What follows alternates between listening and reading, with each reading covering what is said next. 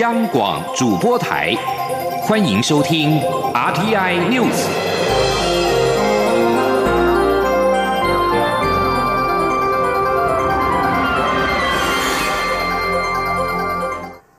各位好，我是李自立，欢迎收听这一节央广主播台提供给您的 RTI News。俗称武汉肺炎的 COVID-19 疫情仍在全球延烧。为了避免类似清明廉假各热门景点的人潮汹涌的景象再现，让防疫出现破口，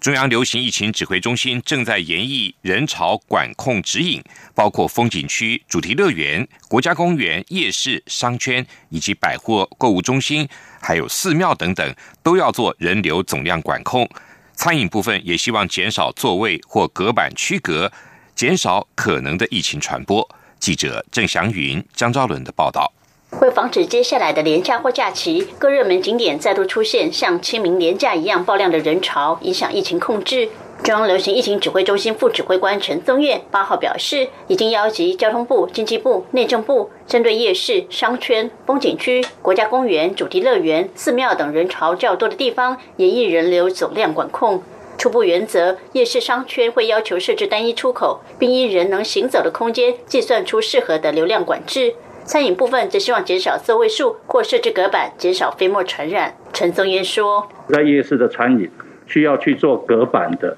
或是座位数要减少，也都会一并在这里面一并会去做处理。哈，那包括啊商圈跟这个百货公司、购物中心一样，是在这样的一个概念下。啊，来做处理。那百货公司跟购物中心主要还是在这个啊美食街的部分去做座位数的减少。哈，风景区、国家公园或主题乐园的部分，原则上会以停车场容量为基准。当停车量达到百分之五十，就会予以警告。相关道路系统也会开始提醒驾驶人避免前往该景点。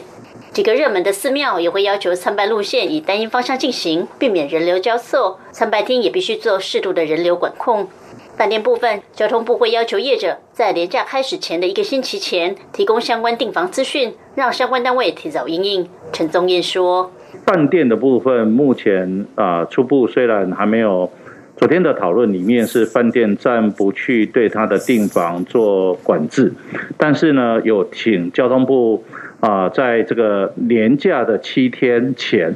陆续来提供相关订房的资讯，让我们来了解。”在廉价的期间，大概啊预期会到风景区的人数会有多少？那也可以事先做一些相关的应应措施。陈宗彦表示，相关人流管控指引目前还有一些细节要补强，一旦确定后就会对外公布。至于地方政府若想要订定更严格的人流管控措施，指挥中心指挥官陈时中表示，只要遵循指挥中心的指引，没有违反人权争议，指挥中心都会欣然同意。中国电台记者郑祥云、江昭伦台北采访报道。另外，交通部常务次长齐文忠今天也在立法院受访时表示，不排除增设警告点、行动点跟治管制点，以避免人潮群聚跟爆发疫情。中央流行疫情指挥中心今天也宣布，国内新增三例武汉肺炎的确诊个案，当中包括两例境外移入个案以及一例本土病例，而这一波名单也使台湾的确诊总人数来到三百七十九人。而其中一例确诊的本土个案的感染源不明，引起关注。指挥中心强调，正在运用相关的资讯科技确认疫调资讯。记者肖兆平的报道。中央流行疫情指挥中心八号宣布，国内新增三例感染 COVID-19 武汉肺炎个案，当中有两例是境外移入个案，以及一例本土病例。而这一波新增名单使台湾确诊总人数来到三百七十九人。指挥中心指挥官卫生福利部部长陈时中表示，新增两例的境外移入，分别是前往西班牙就读语言学校的二十多岁女性，以及前往印。尼探亲的六十多岁女性，两人都是在返国后居家检疫期间经掌握感染确诊。值得注意的是，这起最近没有出国史的北部三十多岁女性本土个案，因为到现在感染源还有待厘清。不过陈时中进一步表示，这名个案的先生以前有段时间在中国广州工作，今年一月就返回台湾，而个案本身在二月初也曾经前往东南亚旅游。流，目前可能的感染源还在意料当中。他说：“然后个案大概二月多有二月九号，好像去东南亚，好去旅游，我二月九号就回来了。那生活的，好生活的圈算是小，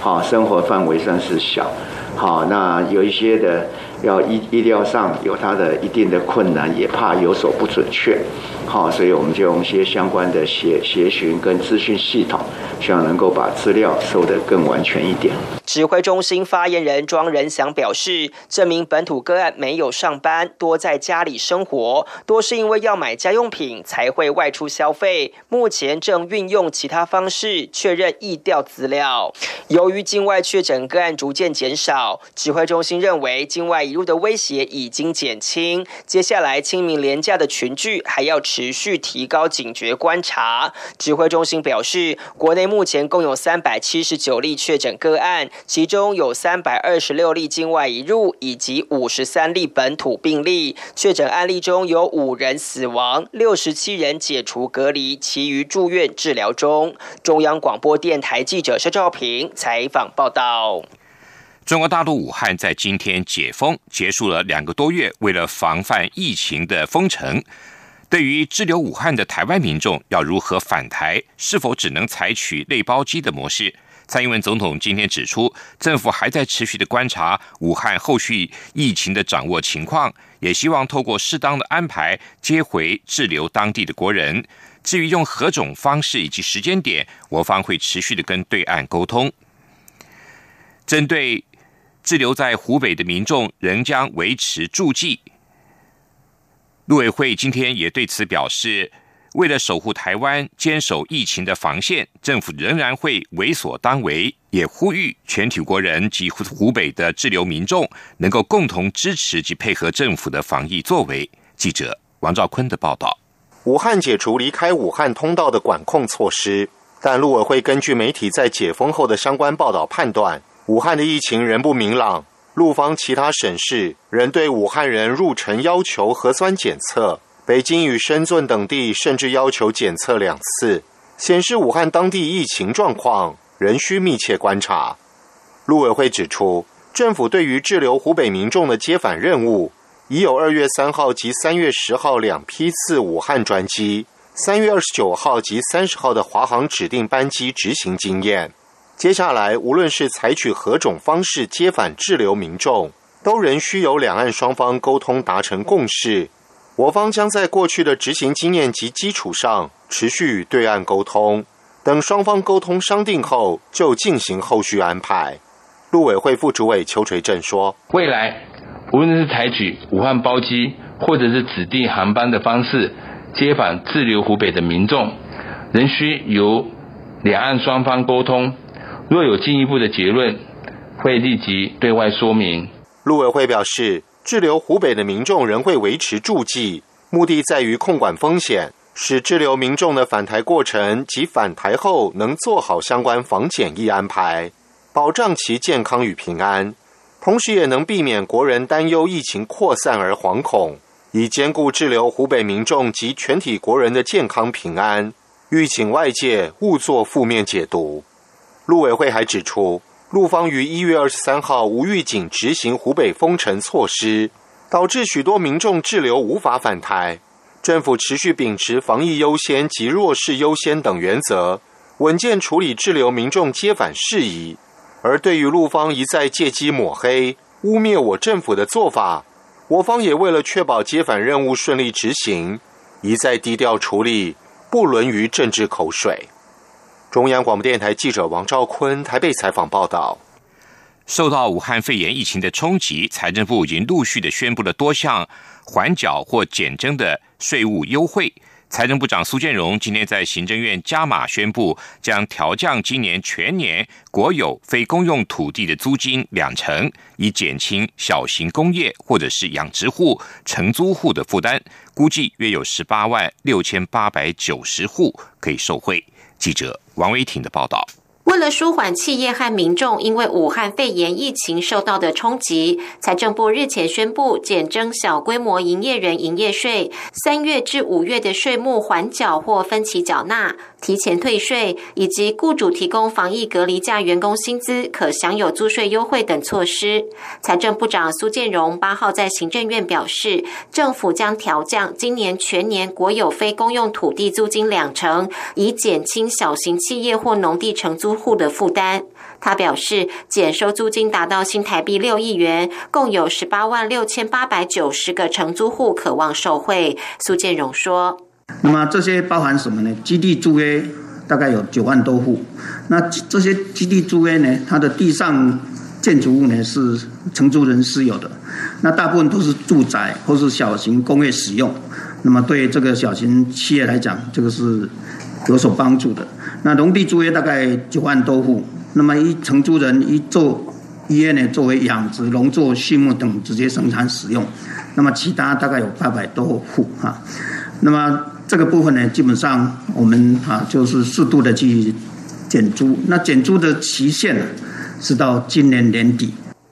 除了财政部主管的国有非公用土地租金调降，教育部学产基金的土地租金也跟进调降，共有两千七百九十三户可以受惠。政务委员龚明鑫表示，政府与民间企业座谈时，不少业者提到，希望政府主动调降租金，发挥带头作用，也可让民间业者有基础与房东洽谈。他表示，在财政部调降国有非公用土地租金后，其余工业区或科学园区。的租金，因为成本计算较复杂，或者厂商并未受到疫情冲击，所以相关措施还需要演绎。中央广播电台记者王威婷采访报道。行政院提出的纾困二点零方案，追加特别预算一千五百亿元，并将特别条例修正案函送立法院审议。为加快武汉肺炎第二波的纾困预算通过的时程，立法院长游锡坤今天下午召集朝野党团协商。排除一个月的协商期，最快可在十四号的下午完成三读。虽然美国股市开高走低，不过台股今天没有受到影响，反而持续的震荡走高，中场收复了万点大关，收在一万零一百三十七点，上涨一百四十一点，涨幅为百分之一点四一。汇市部分，新台币对美元的汇价今天是小幅贬值了零点八分，以三十点一六元兑换一美元。来台奉献一甲子的意大利籍的吕若瑟神父，为了家乡武汉肺炎，恳请台湾民众伸出援手，获得热烈回响。短短六天，莫得了一点五亿元的震撼社会的基金。意大利媒体也特别报道了台湾这项善举。吕若瑟神父就表示，五六十年前，意大利神父为穷困的台湾民众提供帮助，现在意大利需要帮助，台湾人也借此想回馈意大利。报道指出，这笔资金将用在协助意大利受到武汉肺炎影响地区购买医疗物资。美国媒体政坛网在七号报道，航空母舰尼米兹号的一名船员上个星期确诊感染武汉肺炎，成为美国第四艘染疫的航空母舰。美国海军共有十一艘现役航空母舰。这四艘染疫的航空母舰部署在印太地区，分别是罗斯福号、雷根号、卡尔文森号跟尼米兹号。三位知情的官员表示，这名确诊病患已经下船隔离检疫，军方正在依据美国疾病管制跟预防中心的指导方针追踪接触史。尼米兹号另外有一名机组人员也确诊，但此人不在舰上工作。疫情最严重的罗斯福号停靠在关岛。舰上超过一百五十人确诊，目前疏散舰上的官兵在关岛的饭店隔离检疫。原舰长克劳奇上校二号因为求援的信外流而遭到解职。在日本靠港的雷根号，在华盛顿州普杰海峡的卡尔文森号也都出现了武汉肺炎的确诊案例。欧洲联盟各国财政部长今天未能针对俗称武汉肺炎的 COVID-19 疫情的危机达成一项纾困计划，以帮助严重疫区的成员国应对疫情。欧元集团主席沈德诺表示，经过十六个小时的讨论，很接近达成一项协议，但是还是未能达成最终协议，因此先暂停欧元集团的会议，明天会再继续讨论。欧洲各国政府为了遏制疫情，实施了严格的封锁措施，许多企业都关门，正常的社会运作也暂停，让欧洲的经济受到严重打击。这里是中央广播电台台湾之音。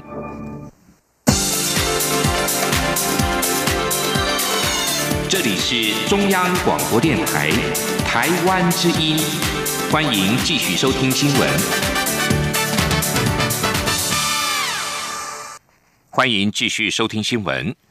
武汉肺炎疫情全球蔓延，但是中共军机在疫情期间却数度扰台。对此，民进党主席卓荣泰今天表示，全球因为武汉肺炎扩张，全力投入防疫之际，中国仍然对台湾进行各项文攻武吓的统战，目的是要借由灰色地带的冲突，意图改变现状，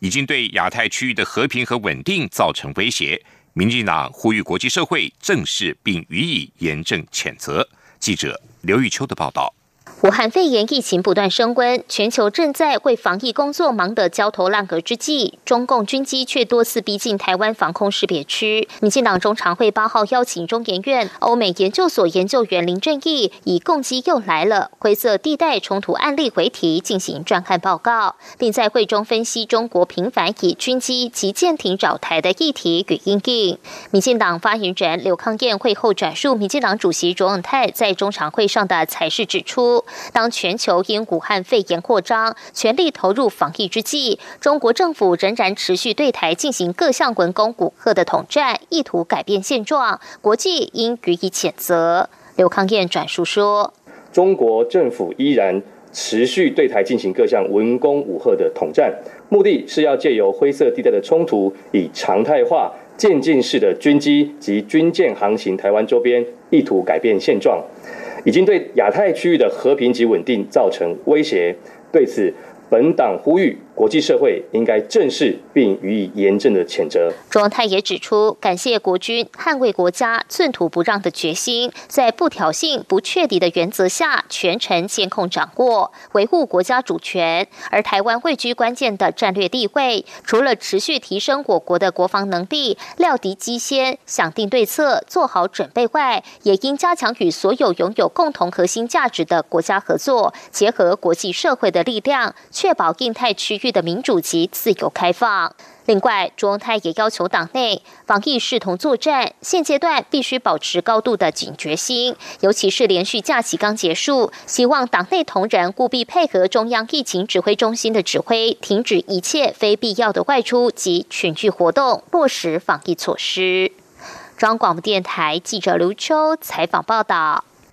高雄市长韩国瑜罢免案第二阶段连署审查过关，成为我国史上首件成案的直辖市长罢免案。韩国瑜委任律师叶庆元及高雄市前新闻局长王浅秋，在今天上午到台北高等行政法院呈递行政诉讼停止执行申请状，要求停止罢韩的投票。他们指出，罢韩团体不到一年就展开罢免行动，违反了选罢法一年内不得罢免的规定。王浅秋更质疑，在防疫期间罢免投票将造成群聚感染的风险。对此，蔡英文总统今天下午受访时表示，他的基本态度就是尊重高雄市民的意见，公民权的行使在高雄市民的手上，一切交由高雄市民决定。民进党主席卓荣泰今天也表示，选举是神圣的一票，罢免更是难能可贵的一票。民进党尊重高雄市民的权利，希望国民党也尊重高雄市民的权利。记者刘玉秋的报道。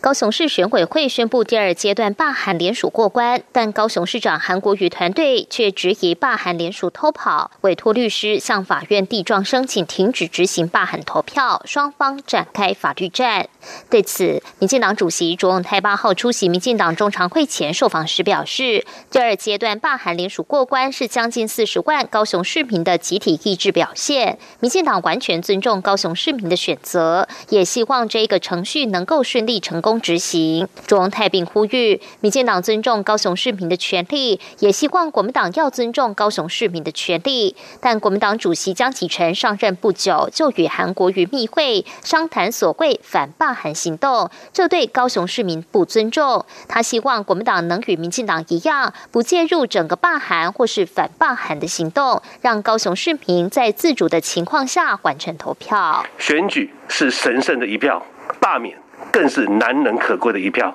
大家都要珍惜，权力都在高雄市民的手上。那至于结果怎么样，当然由高雄市民自己来决定。至于韩国瑜团队质疑民进党利用公民团体操作罢韩，卓荣泰则以毫无证据回击，并反批江启臣见韩国瑜是历历在目，国民党应该自己检讨反省，尊重高雄市民。中广电台记者刘秋采访报道。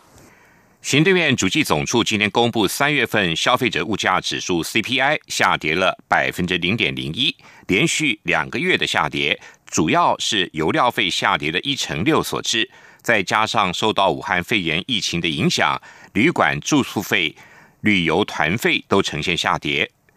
不过，主计总处认为，如果以调查品项来观察，上涨的数量还是比下跌多，显示国内需求仍在。整体物价平稳，没有通缩疑虑。记者杨文军的报道。主机总处八号公布三月消费者物价指数下跌百分之零点零一，其中蛋类下跌一成三，蔬菜也下跌百分之六点零七，尤其油料费下跌一成六，是五十一个月来最大跌幅，抵消水果等食物类的涨幅。主机总处分析，这次 CPI 下跌主要是油料费下跌影响，加上受到武汉肺炎疫情冲击，旅馆住宿费、旅游团费都呈下跌。尽管外食费仍上涨百分之一点二一，但这是四十个月来最小涨幅。主席总处认为，若扣除蔬果及能源后的总指数，也就是核心 CPI，仍上涨百分之零点三四，且以调查品项来观察，上涨数量还是比下跌多，显示国内需求仍在，整体物价平稳，没有通缩疑虑。主席总处专门委员邱淑纯说：“刚刚讲的那个上涨的这个项目，其实还是比下跌的项目要来得多。那另外那个核心的 CPI 也都还是维持。”维持正的这个情况，对，所以目前是看起来是没有通缩的疑虑。至于三月短售物价指数 WPI 也下跌百分之七点三二，是连续十一个月下跌，创五十二个月来最大跌幅。主机总处分析，主要还是矿产品、燃气、石油价格下跌所致。中央广播电台记者杨文君台北采访报道。财政部今天也公布最新的进出口统计，受到武汉肺炎疫情的影响，三月份的出口年减百分之零点六，但是仍然优于财政部的预期。由于欧美各国在三月中旬才针对疫情采取较激进的做法，因此财政部也预估出口会在四月份的影响会比三月份还大，第二季的出口势必会面临相当的压力。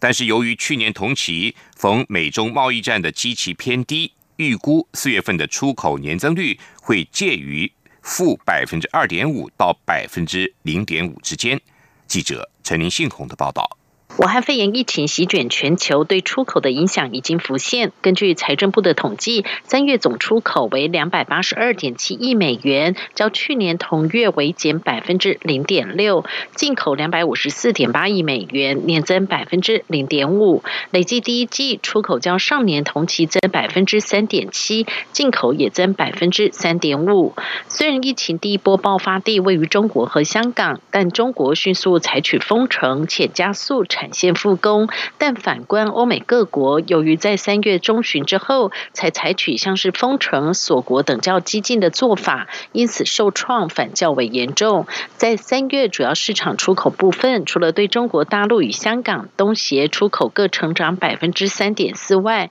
其余市场转呈现滑落。对欧洲出口年减百分之八点一最多。对美也下滑百分之三点一，终止连续四十一个月正成长，且对日本出口也减百分之二点一。财政部统计处处长蔡美娜说：“但是我们从我们也仔细看我们的出口的资料，在前四周，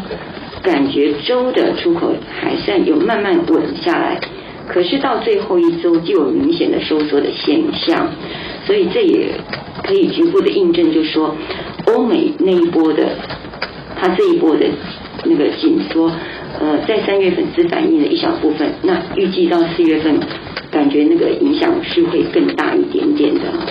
以三月主要出口货品来看，由于产油国协商破局，油价呈现腰斩，再加上需求萎缩，矿塑化产品、机械、基本金属及其制品跌幅都超过一成。但电子零组件因为机体电路外销持续活络，年增百分之十八点一，出口值持续刷新纪录。至于资通与视听产品，也因为基期已高，仅年增百分之零点二。财政部也表示，日前前公告三月营收的股王大力光，过往都中肯陈述业绩。此次大力光也推估，在三月补库存告一段落后，评估四月客户端需求将会转弱，动能会比三月下降。因此，财政部也预估推估下个月出口将会承受较大压力。不过，由于去年基期偏低，出口年增率会介于负百分之二点五至百分之零点五之间。中央广播电台记者陈林信鸿报道。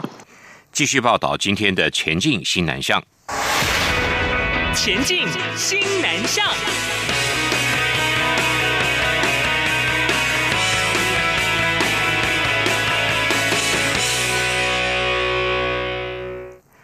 台湾与印尼政府合作开设二 G 产学合作国际专班。首届八十八名印尼学生最近来台就学满周年，他们不仅在专业知识的学习上有所斩获，更感动学校提供了穆斯林祈祷室等各项生活的照顾。有学生甚至流着眼泪向学校道谢。记者陈国伟的报道。推动西南向政策，台湾首度透过政府对政府的合作方式，开设二技产学合作国际专班，俗称二加 I 专班。去年三月，由台湾四所科技大学开班，共招收八十八名学生，包括正修科大机械工程专班、醒吾科大参旅管理专班、明星科大土木工程专班以及建行科大机械工程专班。教育部技职司科长谢立军表示，各专班修业时间在两年半到三年，前一年。年半主要学习专业领域知识，就学期间由台湾学校提供相当于第一年学杂费全免的奖学金，印尼政府则提供来台机票以及生活费一千万印尼盾，约合新台币两万四千元，以鼓励学生来台就学。谢丽君说，这些学生来到台湾读书，第一年在经济上没有后顾之忧，而且各校因印印尼生是穆斯林，也都设有祈祷室，加上师长们给予各种细致的生活照顾。让学生感受很深刻。印尼驻台北那个代表处的官员，还有他们印尼政府的那官员来台湾去看学生的时候，学生掉眼泪，说他们真的很高兴有机会可以来台湾读书，因为学校提供的那个不管是学习的内容，或者是对他们的照顾，都让他们感受到。这些学生，他们其实本来在印尼，在国内，他其实能够读大学的机会是很少的，因为他们是寄职体系的学生。有学生提到，来台读餐旅管理，学到果雕及饮料调制，这些都在印尼没学过。谢立军说，各专班学生将在下学期到相关专业领域机构展开一年到一年半的校外实习课程，学成毕业后将取得我国大学学位。中央广播电台记者陈国伟。台北采访报道：武汉肺炎 （COVID-19） 疫情蔓延全球，电子代工厂商金宝电子公司宣布，预计五月起，在包括菲律宾、泰国等各厂区，月产两百万片医疗用口罩跟一千套医疗用呼吸机，投入抗疫第一线。金宝电子今天表示，金宝支援菲律宾跟泰国政府的防疫需求，投入医疗设备的生产行列。在官方的协助下，以快速行政流程的方式取得了医疗级的程序跟许可证。五月起将分别在包括菲律宾、泰国等设厂月产两百万片的医疗用的口罩跟一千套的医疗用的呼吸机。金宝总经理沈世荣表示，金宝公司南进泰国已经超过三十年，落脚菲律宾近二十年。跟这两个国家一同成长，目前已经成为东南亚最大的电子制造代工厂。这一次疫情严峻，能够以实际的行动协助当地政府渡过难关，共同解决医疗资源缺乏的窘境。不但展现了公司长久累积的综合实力，更具体的实践了企业社会责任的精神。对于总部所在的台湾地区，金宝公司也将免费捐赠两百个三 D 防护罩给医护人员，支持第一线的防疫人员，希望持续透过各种机会帮助全球共同度过这场国际危机。以上这一节 RTI News 由李自力编辑播报，谢谢收听。